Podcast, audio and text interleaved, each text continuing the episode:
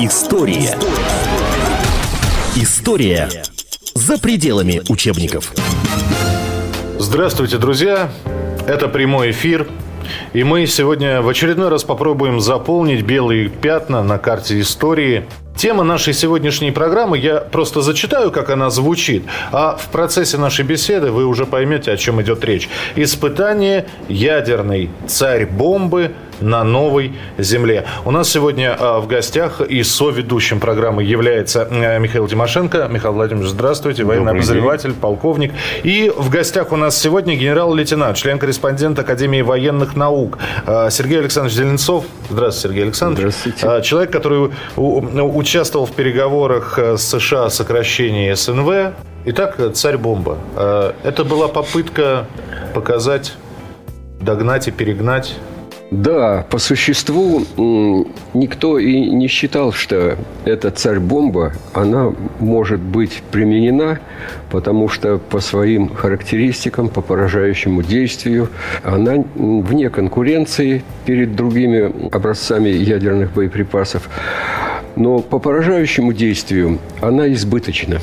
В случае применения нашего боеприпаса мощностью 2 мегатонны, а не 50, как вот эта царь-бомба, или 100, как она задумана была в начале, а только 2 мегатонны, то город с населением 8 миллионов человек полностью уничтожался одним взрывом такой бомбы. Такие боеприпасы были испытаны на Семипалатинском полигоне, а потом э, они поступили на вооружение э, значит, в ракетные войска.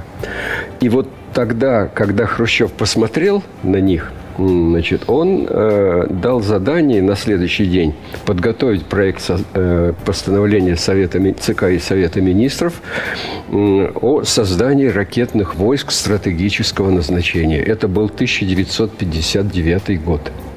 Значит, в 1955 году мы испытали мощный заряд, потом на Семипалатинском полигоне такого, э, такой мощности взрыва запретили проводить, поскольку от двух мегатонн э, на, в 70 километрах жилой городок был, штаб полигона, здания были повреждены. Там сорваны крыши, вышибли, выбиты рамы, выбиты двери. Э, то есть повреждения такие были, но капитальные строения уцелели, но тем не менее это 70 километров. А если взять взять э, город с населением 8 миллионов человек, ну, это примерно Москва недалекого прошлого, да, вот, радиус ее всего-навсего там 15-20 километров, радиус, да, а, а тут 70 километров. Поэтому город от двух мегатонн полностью перестает существовать, даже если взорвать один такой заряд. Но значит, э, возможности наших ученых, они, конечно, э, должны были быть продемонстрированы с тем, чтобы, если начнется какая-то серьезная гонка вооружений ядерных и соревнований с Соединенными Штатами, которые всегда претендовали на первенство, претендовали показать, что им нас догнать будет трудно. И они э, должны были почувствовать, что они отстали от нас – при создании вот таких мощных образцов ядерных, ядерного оружия.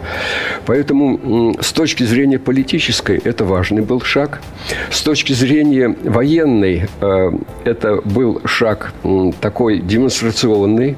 А мощность избыточна для того, чтобы обеспечить поражение любых группировок войск или городов наших вероятных противников. И вот последнее выступление нашего президента президента Медведева, который нарисовал э, картину развития будущего нашего ядерного оружия, он сказал, что до тех пор, пока в мире существует ядерное оружие, и у России оно должно быть. История за пределами учебников.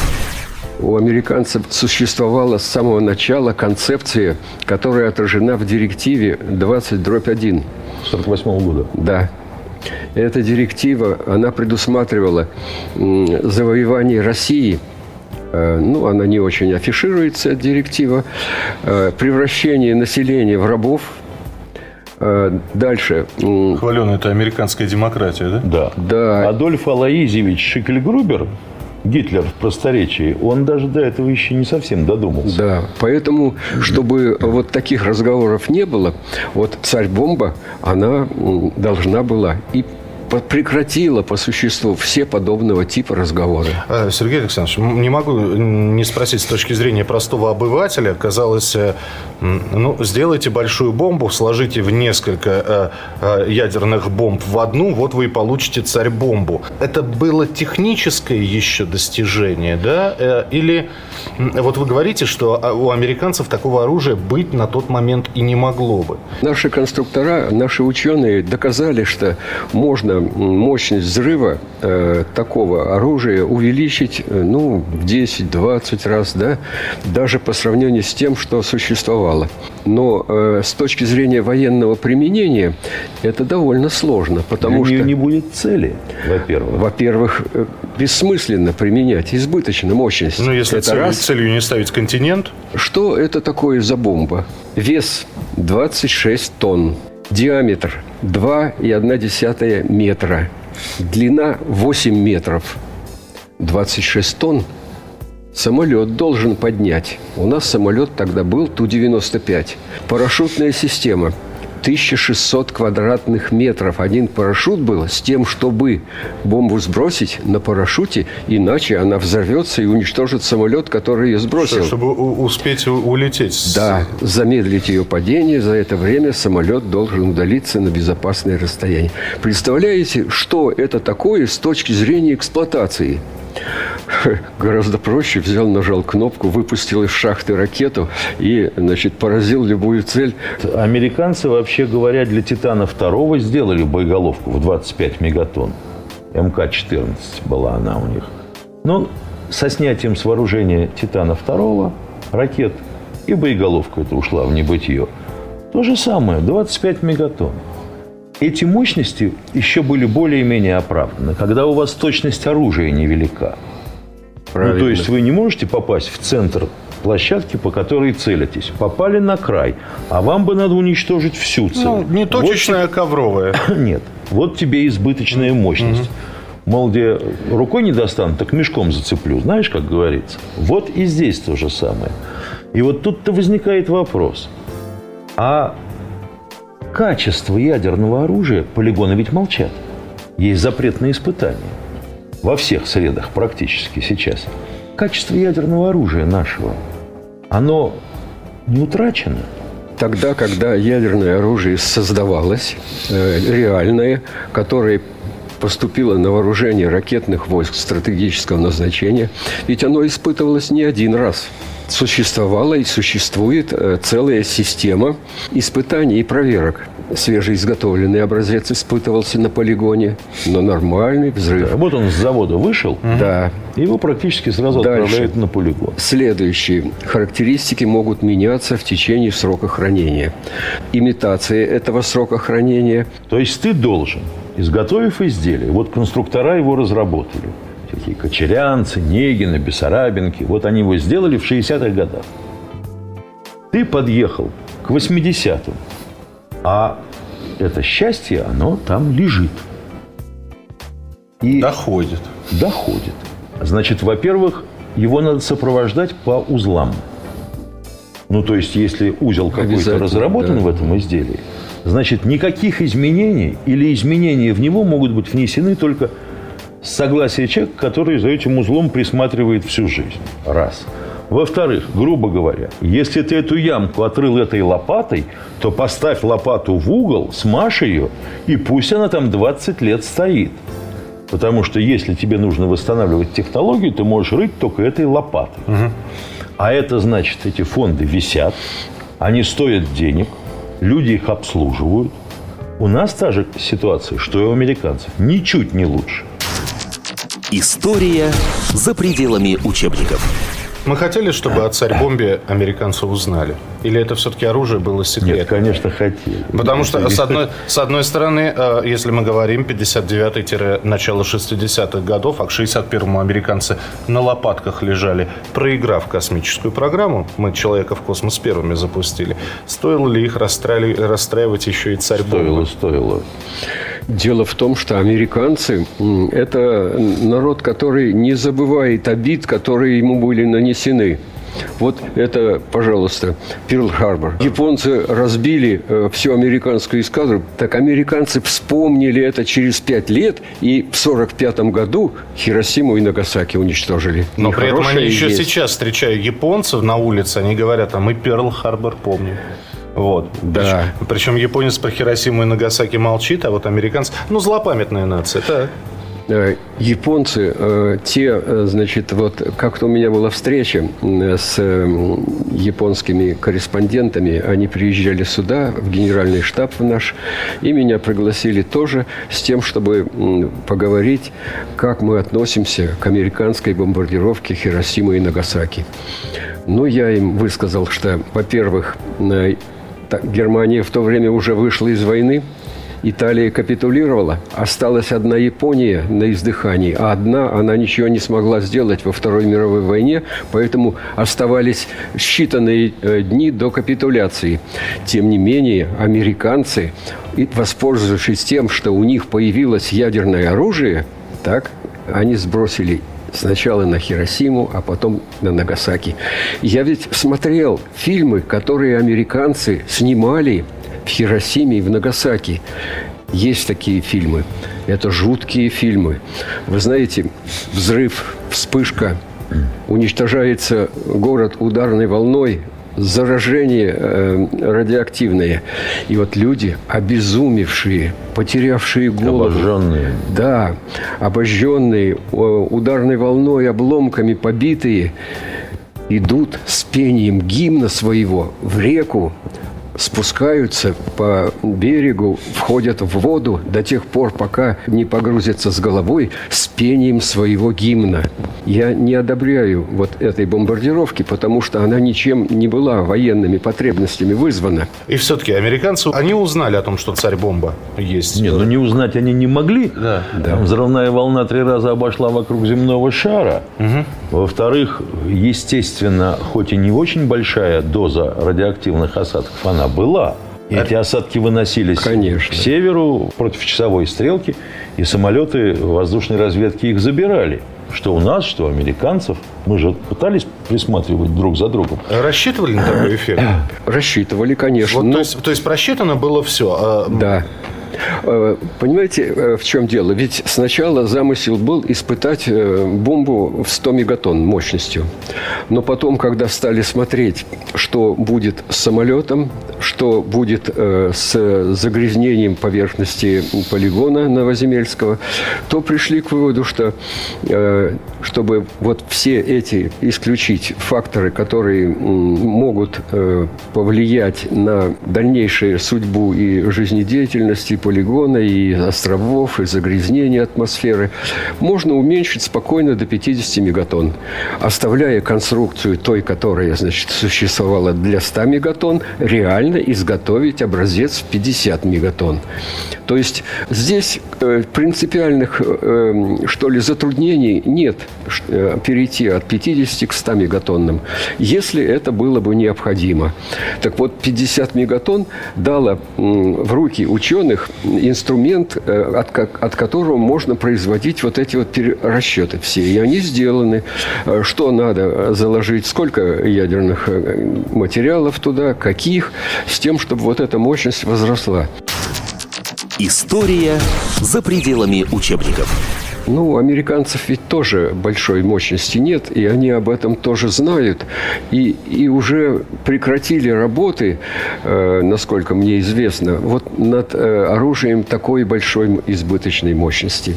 Может быть, они и правильно говорят, но все равно они боятся нашего оружия. Недаром они свое ПРО в Европе, противоракетную оборону в Европе создают. Об этом президент сказал, да, что мы, во-первых, должны будем разработать такую аппаратуру, которая обеспечивала бы поражение э, информационных систем этой противоракетной обороны в европейской. Дальше. Мы должны держать наши «Искандеры». Это э, оперативно-тактические ракеты на подвижных установках, которые э, трудно обычными средствами предварительно уничтожить, поскольку точное их местоположение и э, с какого места они будут пускать ракеты по Европе, э, оно э, сложно будет определить и поразить. Поэтому ПРО может быть уничтожено. Вот я когда разговаривал с одним моим очень хорошим знакомым, генералом из ракетных войск стратегического назначения, он говорит, о чем мы говорим? Об американской ПРО в Европе. Так, пускать ракеты через вот эту самую систему. А вдруг мы что-то не поразим? Так проще взять нашу ракету пустить в обратную сторону. Земной шар-то круглый. Ну, да. Поэтому что туда Она пускать, что сюда да? пускать. Как, как 20-й РБ. Да. Она же была такая. Да, орбитальная ракета. Но все-таки я бы вернулся на 50 лет назад. И так э, испытания прошли. Э, кто-то, вполне возможно, в Пентагоне сменил подгузники от этого. Вот. Но дальше реакция какая была? была? Была ли реакция от американцев? И что в итоге? Э, у нас испытания были признаны успешными, да? Да. И, и дальше проект... Ведь у нас как? У нас и полет Бурана был признан успешным, но и где тот Буран? Один раз слетал и все. А что дальше? Судьба царь-бомбы? Э, значит, э, дело в том, что если американцам это невыгодно, они молчат. А они признали, что для них это царь-бомба. Это, в общем-то, угроза серьезная. И поэтому лучше о ней не говорить. И поэтому все это было тихо, закрыто завесой секретной информации. Все. Потому что такого оружия у них не было и нет но стали судорожно развивать базы, передовое базирование. Да, это Атласы верно. в Турцию выдвинули, в Европе увеличили вдвое количество бортов авиации стратегической. В результате мы поимели Карибский кризис. Угу. Мы это, это мы помним. А, сам проект «Царь-бомба», что с ним? Проект. Отработали? А, да, отработали и сказали, что если надо, сделаем по нему то, да. что, то, что испытано было. То есть документация лежит и до сих конечно, пор лежит? Конечно, что Там вы. в углу папочки стоит ХВ, не Христос воскрес, да, а хранить вечно. вечно. И больше никаких проблем. А, и все-таки, когда говорят о взаимоотношениях Советского Союза и Америки, постоянно вспоминают гонку вооружений. Ну хорошо, мы здесь, э, э, здесь их обогнали с царь-бомбой. Они догнать нас пытались. Они, они признали, что царь-бомба – это реальная угроза, но ведь мы же, мы же знаем, что американцы любят что все гипертрофированное. Самое да, лучшее. Самый большой револьвер. Самый большой револьвер, самое лучшее у нас, самая демократичная страна, самые честные выборы, самые... Ну, они оторвались в определенном плане, будем говорить, в средствах доставки, в ракетах э, твердотопливных. Мы разошлись давно с ними изначально. Мы выбрали жидкие топлива, соответственно, азотный тетроксид и несимметричный диметилгидрозин, потому что эта пара почти на 20% по энергетике выше, чем любое на сегодняшний день смесевое твердое топливо. На чем, собственно говоря, летают американские ракеты? Это гексоген с пластификатором. Больше сделать не могут. Мы бы не хотели переходить на гексоген. Есть определенные э, проблемы. Дело в том, что если ты можешь отдефектовать жидкотопливную ракету, ты слил топливо, вытащил ее из шахты, разобрал, отдефектовал по деталям, собрал, поставил назад. То с твердотопливной ты этого сделать не можешь. Оно насмерть залито в ступени. Это, по сути, мотор. Каждая ступень. А если там возникают микротрещины, ты же их не увидишь. То есть американцы решили э, в другом э, направлении да. быть, быть И они надеялись, что они обгонят нас и по точностям доставки. Пока не получается. История.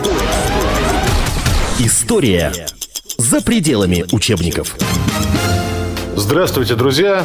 Тема нашей сегодняшней программы – испытание ядерной царь-бомбы на новой земле. У нас сегодня а, в гостях и соведущим программы является а, Михаил Тимошенко. И в гостях у нас сегодня генерал-лейтенант, член-корреспондент Академии военных наук а, Сергей Александрович Зеленцов. Еще один вопрос. Э, у вас было название для этой бомбы? Сейчас такое распространенное название «Царь-бомба». Вы как-то между собой ее называли? Номер просто был друг, э, присвоен ей как порядковый. Тема 242, РН-202 изделия. Ну да. Ну, между собой звали Ваня, потому что одно время называлась тема В. Э, так что это чисто такие условные названия, Конечно. которые нигде не используются, только в специальной документации. Сергей Александрович, а вот если честно и по-человечески, вот самому не было страшно, что вот такую, такую игрушечку, да, такую убийцу сделали? Ведь э, вот вы сейчас говорите, да, я, я-то еще не родился в те годы, но когда вы говорите, что взрывная волна три раза мира облетела, ну, это же кошмар. А завтра найдется, найдутся конструкторы, которые шарик напополам расколошматят. Я понимаю, что это пока невозможно, да, но вообще не было ужасно от дела рук своих, дескать, ничего себе. Да нет, как-то и в голову не приходило. Скорее это. наоборот. Я Гордость, сколь... да? в скольких испытаниях участвовал. Вот в двухмегатонном, э, при двухмегатонном взрыве, который был на Семипалатинском полигоне последний, я тогда был, городок говорил уже в 70 километрах был, а я был на 30 километрах в два раза ближе. Вот, э, с группой э, передового базирования радиационной разведки, которая должна была пройти и посмотреть после этого испытания, что там было. У нас оповещение было, мы приехали на машинах, на высотке небольшой, значит, э, было холодно, снежок выпал, морозец был, костер разожгли и грелись. Значит, машины стояли в стороне, солдат в землянку поместили с несколькими слоями накатов. Я объяснил, что вы, когда будем смотреть, закройте лицо пленкой черной, чтобы не получить ожога и чтобы не ослепнуть. Вот. Когда вспышка пройдет, можно значит, эту пленку снять, потому что подойдет ударная волна. Э, можно и не снимать ее. Если закрепили, то не беспокойтесь. Значит, но я скомандую лечь, потому что ударная волна сшибет с ног, э, отбросит, ушибы можете получить. Вспышка, взрыв. Значит, ну, все рты разинули, стоят, смотрят, как это самое. Некоторые сняли пленку, а некоторые не сняли. Вот, побоялись. А вдруг еще там что-то получится. А свет был такой, на 30 километрах он обжигающий. Пленка коробилась даже вот в руках, если э, от киноплен... Ну, ну деформи... от, деформация, от, да? Да, тепловая. От нагрева она коробилась, как живая. И вдруг слышу, значит, крик. «Горю!» Думаю, что такое? От вспышки, что ли, горит? Не может этого быть. 30 километров, не, дол, не должен быть пожар. А тот вопит, горю и все. Я, значит, снял эту пленку, подбегаю, смотрю, а он в костер лег. Ага. Грелись. Вот, значит, э, ну, люди-то подумали, что от взрыва с ним это случилось. Конечно. А он в костер просто лег, не видя, куда он ложится. Ну, вытащили, потушили, э, кончилось. А машины, которые у нас стояли сзади нас, их сплюснуло значит, э, ударной волной, которая подошла. Те, которые были УАЗики э, тентом закрыты, тент порвало, весь голенькие стоят. Землянка, которая была, ее вдавила, обрушилась. Ну, мы откопали, конечно, там людей. Один сильно пострадал, а остальные нормально. Конкретные измерения я проводил. И люди, которые со мной были, тоже проводили измерения. Мы были заинтересованы в работе, а о том, что э, что-то может нам повредить, ударная волна или свет, тоже знали, принимали во внимание, принимали меры безопасности, но никакого страха не было. История за пределами учебников. Ведь там не только, будем говорить, воздействие ударной волны, света, но и радиации. У нас ведь особо передовая часть интеллигенции, общественности, свирепые зеленые, они же пугают всех до смерти, под поезда ложатся. Как же? Вот все помрут сейчас от этой радиации. Мутации начнутся. Ну да. Вот только неизвестно в какую сторону. Но вот, Сергей да. Александрович, сколько я помню, Американцы ведь помимо этого фильма стационарно исследовали облученных э, в Нагасаки и в Хиросиме. Они, во-первых, их обследовали. Это раз. Во-вторых, методы лечения проверяли э, лекарственные Конечно. препараты на них.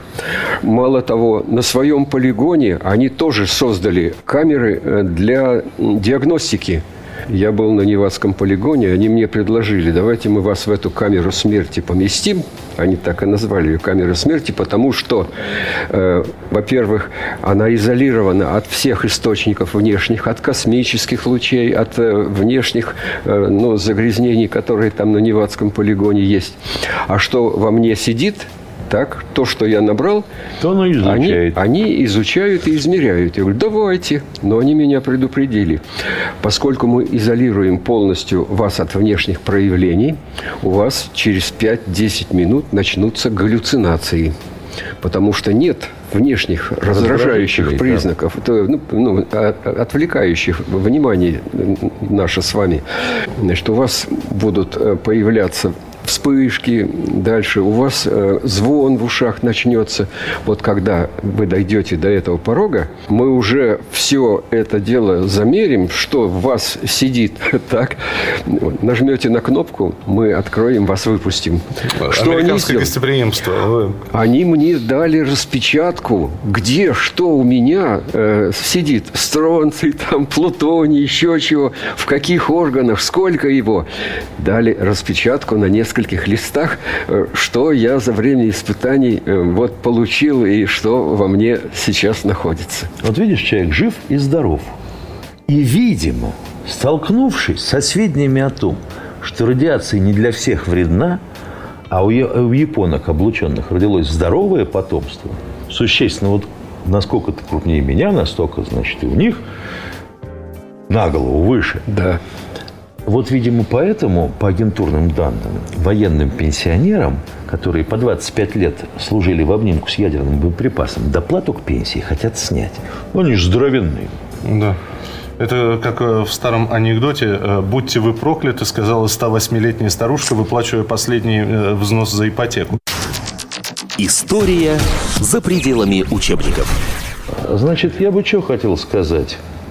Мы забываем вот какую вещь. Ведь параллельно с центрами разработки были созданы Московский инженерно-физический институт, Московский физико-технический институт. Их пока еще не сильно коснулась реформа образования нашего основного педагога Фурсенки. Но если так пойдет дальше, то лет через 15 там никого не будет. Там будет Михаил некого... Владимирович не упоминал сейчас и никаких некому. высших учебных заведений. И некому учить. Нет, они открыты. Почему? Не, я понимаю, чтобы Фурсенко не услышал. Не ну и что? Ну, а он этого не знает, что ли?